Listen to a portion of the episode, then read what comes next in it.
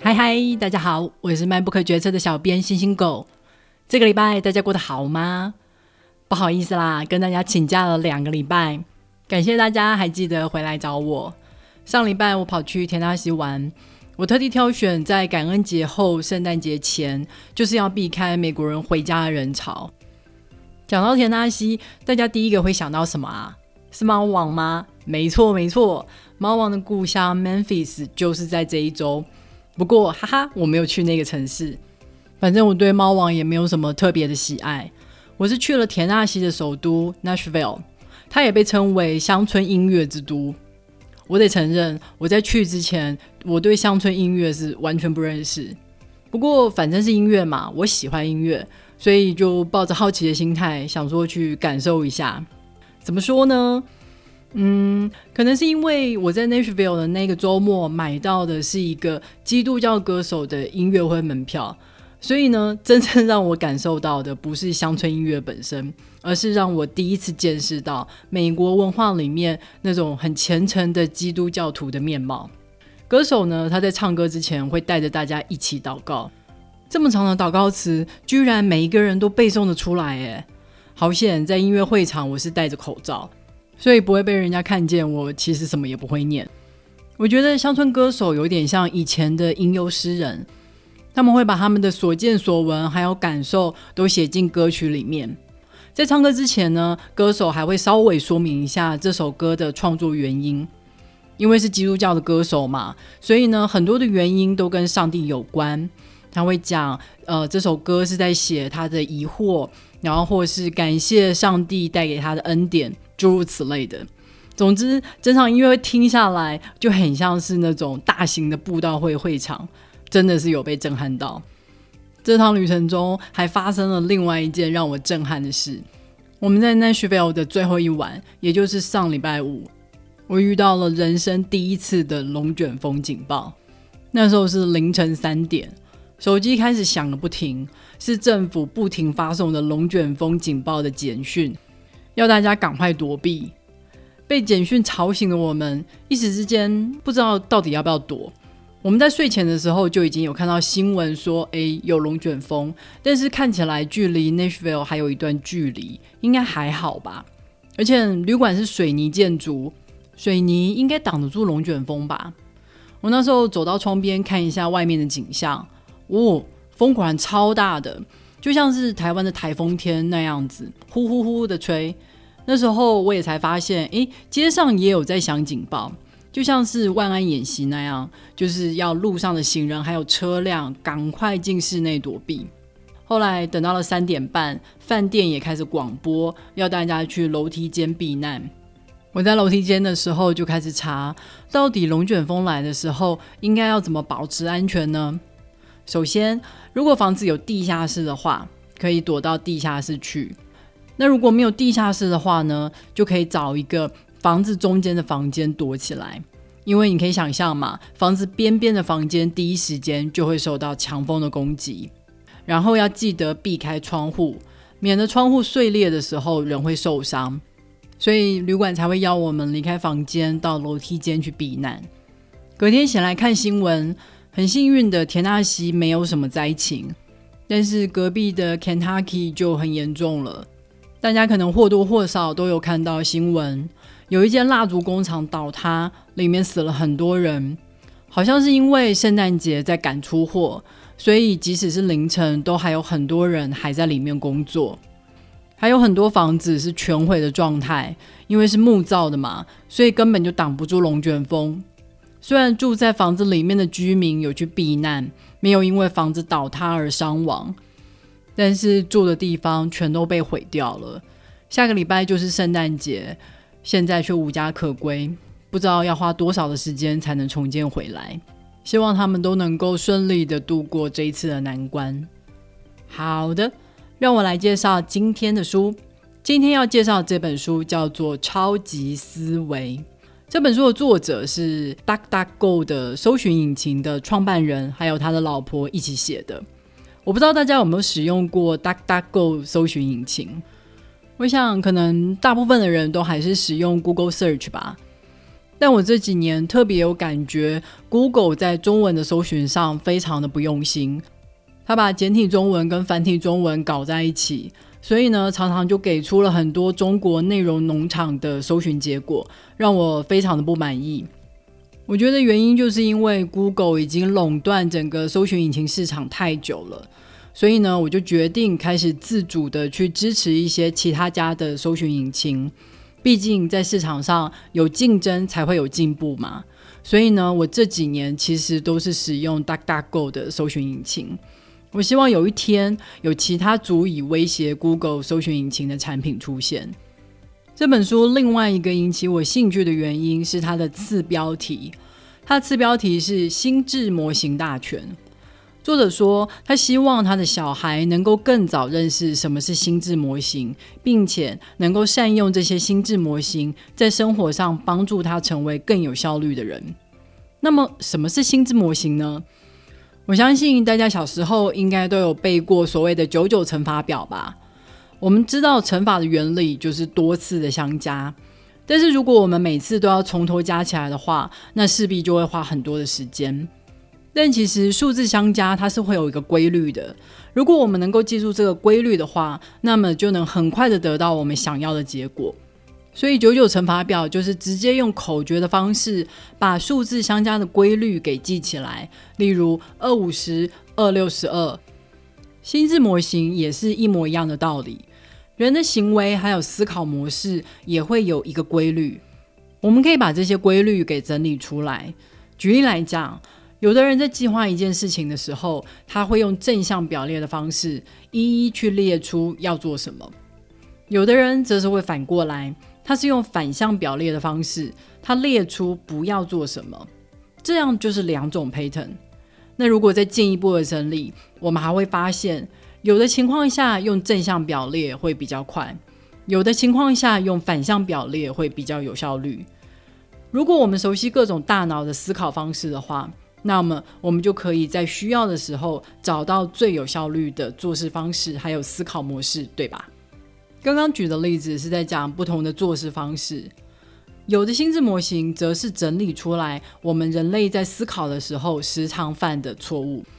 例如，有一个心智模型叫做可得性偏误，他说我们在做决定的时候，很容易受到我们最快想起来的事件所影响。假设今天是在三一一日本海啸之后举办核四公投，我相信很多人都会投下反对票，因为觉得核能实在是太危险了。但是如果今天是在八一五全台大停电之后举办公投，可能大家又会陷入害怕缺电的那种恐慌，所以变成赞成。但事实上，核能的危险性跟便利性其实一直都存在，一直都没有改变。我们的决定却会轻易的受到影响，所以今天如果我们能够熟悉这些人类心智上的局限的话，就能够帮助我们跳脱这些陷阱，更全面性的思考，再做出判断。这也是我们想要认识更多心智模型的原因。我觉得心智模型就很像是我们小时候背过的数学公式，它可以加速我们的思考，找到合适的解决方法。或是帮助我们避开错误，做出正确的判断。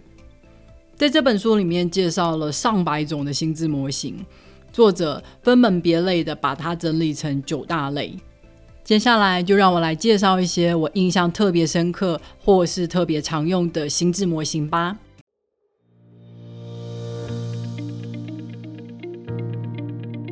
在第一章与第二章讲的是如何做出好决定。与衡量决定所带来的风险，做决定几乎是我们每天都需要做的事情。小智今天早餐要吃什么，要穿什么，接下来的跨年要做什么；大致我们人生阶段的每一个决定，例如大学要读什么科系，毕业以后要不要出国念书，接下来要不要换工作，要不要结婚，还有身为民主社会的公民，还要关心各种社会议题。想必最近大家应该已经被公投的讨论轰炸的很疲惫了吧？但是读完正反方漏漏等的讨论之后，最后还是要自己做出决定，到底是要投下赞成还是反对？做决定真的是一件很累人的事，而且做完决定之后还可能会后悔，一直会去想，如果当初是选另外一边，是不是会更好呢？还有的人干脆逃避做决定，让时间或是外在的因素来帮自己决定，例如说就不去投票啊，反正就让有去投票的人来决定，或是不投履历啊，这样就不需要烦恼到底要不要换工作。那有没有什么有用的心智模型可以帮助我们做出好决定呢？关于做决定，有一本影响我很深的书，它是彼得·杜拉克的《高效能的五个习惯》。其中里面的最后一个习惯，就是在谈要如何做出有效的决定。杜拉克说，要做出一个有效的决定，首先你要定义这个决定要满足哪些要求。杜拉克把它称之为边界条件。然后呢，在执行的过程中，还要建立回馈的机制，来检验这个决定是否有满足一开始的假设。这正是心智模型。MVP 最小可行性产品的精神所在。所谓的最小可行性产品，就是用来检验我们最核心的假设是否正确。然后在收到实际的回馈之后，我们就可以知道，我们是要修正我们的假设，还是我们可以再进一步的执行下去。因为在现实中，其实大部分的时候，我们都很少有机会在一开始的时候就知道所有的资讯。或是，如果我们真的要考虑所有的面向再做决定的话，会耗费太多的时间。所以呢，我们做决定的时候，往往都只是在大致正确或是在可能错误之间做选择，然后边做边修正。所以呢，一个决定有没有明确的边界条件，就会变得非常的重要。如果我们一开始假设错误，设定了错误的边界条件。那么我们在这种情况下所做出来的决定，其实还有挽救的余地，因为它仍然是一个有效的决定。但是一个完全没有任何边界条件的决定，则完全没有用处，只会带来麻烦。MVP 这个心智模型，同时还会强迫我们要简化我们的假设，专注在我们真正核心要解决的问题上面。因为如果我们很贪心的要一口气满足所有的条件，最大的可能性就是我们什么也做不了。举例来讲，如果要达到群体免疫，我们的首要目标就是要想办法让越多人打到疫苗越好。所以我们要尽可能的买到越多的疫苗，而且只要是住在台湾的人，我们就要尽量让他们打到疫苗，不管他们是不是合法的住民。这就是我们核心要解决的问题。至于疫苗的价格是不是买到最低价，或是疫苗会不会过多而造成过期，其实都是次要的问题。简化法则这个心智模型也适用于人际关系哦。使用简化法则来解释一个人的行为，就是在说，当你可以用不小心来解释的时候，就不要觉得对方是故意或是恶意的。例如，有一个人久久都没有回你讯息的时候。我们当然可以花很多的心思去猜测对方是不是看到你的讯息不高兴啦，所以不回你，还是他刻意在忽视你。但是我们其实也可以很简单的归因于对方的手机不在身边，不方便回讯息。他既没有生气，也没有刻意忽视你。这样想的话，生活是不是好过多了？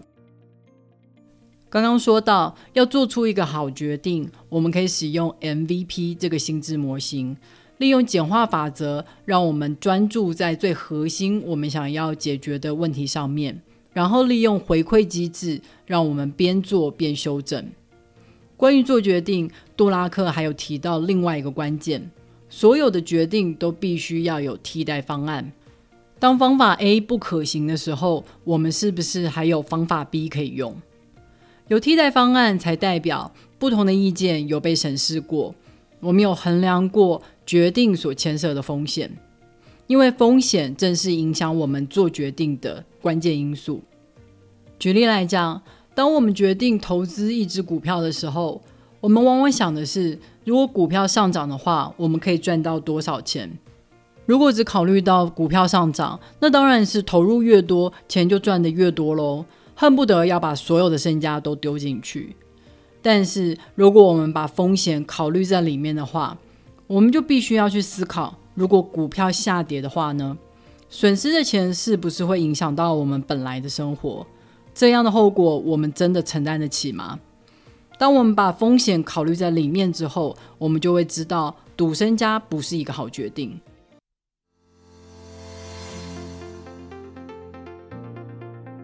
接下来第三章是在讨论我们应该如何有效的运用我们的时间。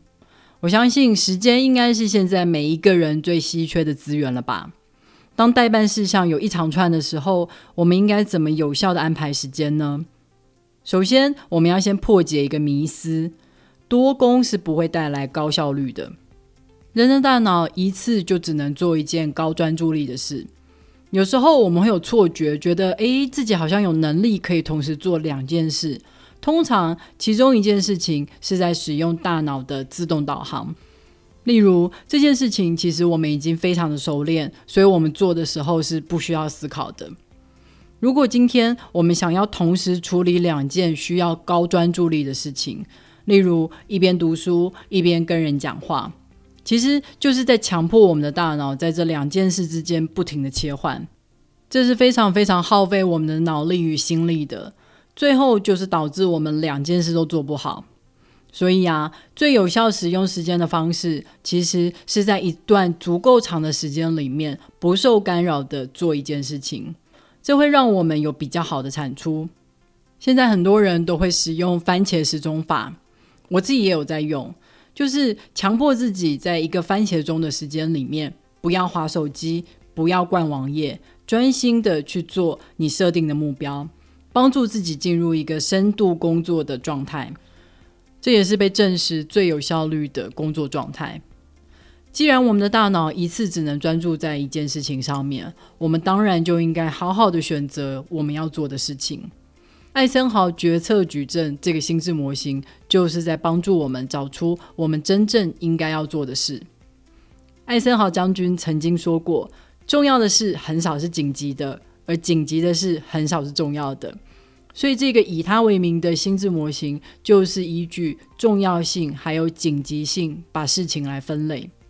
仔细回想一下，你一天的时间都花在哪里？你会惊讶的发现，我们的时间往往都是被那些紧急但是不重要的事情给蚕食鲸吞掉了。例如，我们每天都在处理客户所回报的问题，因为要安抚这些暴躁的客户。所以我们就被逼着要在短时间内给出一个解决方法，但是这种短时间内想出来的解决方法，往往就是头痛医头，脚痛医脚，治标不治本的。解决了 A 问题，可能又产生了 B 问题，结果接下来就是被 B 问题追着跑。难怪时间永远不够用。我们要做的事情，其实应该是要把时间花在重要但是不紧急的事情上面。例如，好好的 review 整个架构，找出这些问题的根本原因，或是把测试自动化，这样每次修正完毕就可以自动的跑完整个测试，确保旧的问题不会因为新的修正又再跑出来。这些重要但是不紧急的事情，常常因为没有时间的压力，就会让我们觉得，嗯，好像延到明天再做也没有关系呀。结果就是一延再延，我们永远没有分配时间在这些事情上面。当我们一直把时间花在紧急的事物上的时候，我们就会很像是在跑轮子的仓鼠，非常卖力没有错，但是我们却只是在原地打转而已。时间还有一个很重要的特性，就是八十二十法则。虽然小时候老师是教我们一分耕耘一分收获。但事实上，努力跟收获并不是一个线性关系。大部分的时候，八十趴的成果是来自二十趴的努力。例如，八十趴的公司利润是来自二十趴的产品，八十趴的股票获利是来自二十趴的投资项目。我们不需要每一件事情都做到百分之百的完美，我们只需要专心致力于那些可以带给我们八十趴成果的事情上面。如此一来，我们才能使用最少的时间带来最高的杠杆效果。八十二十法则跟我们前面所提到的 MVP 心智模型的精神不谋而合。我们要专注的是提供核心价值上面，因为这个二十趴的核心价值就决定了这个产品成功与否。人际关系也是用八十二十法则哦，人生中只有百分之二十的朋友是真正重要的，其他的人不过就是生命中的过客。你不需要去在意他们对你的评价，也不用懊恼错过他们的聚会，因为他们真的没有那么重要。你要做的事情是把时间花在这些二十趴的真正朋友上面，与真正的朋友交换想法，互相学习，互相帮助，这些自然而然就能带来人生八十趴以上的满足感。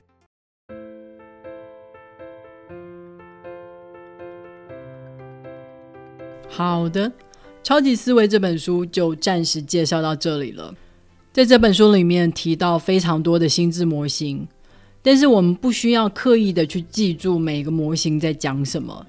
事实上，我们在读这本书的时候，我们是要不停的跟自己对话，不停的去跟自己的经验互相对照。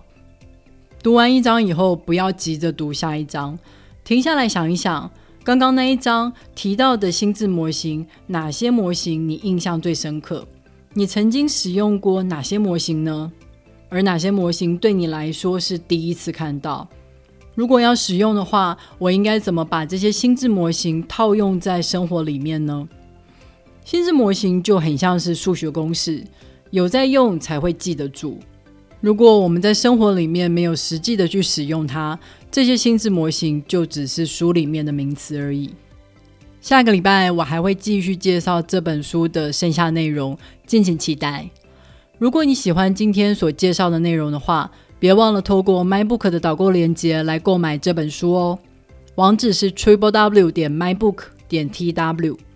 也别忘了在 Apple Podcast、Spotify、First Story 还有 YouTube 上面订阅 MyBook 决策。你的订阅跟留言就是对我最好的动力。好的，让我们下个礼拜准时再会，拜拜。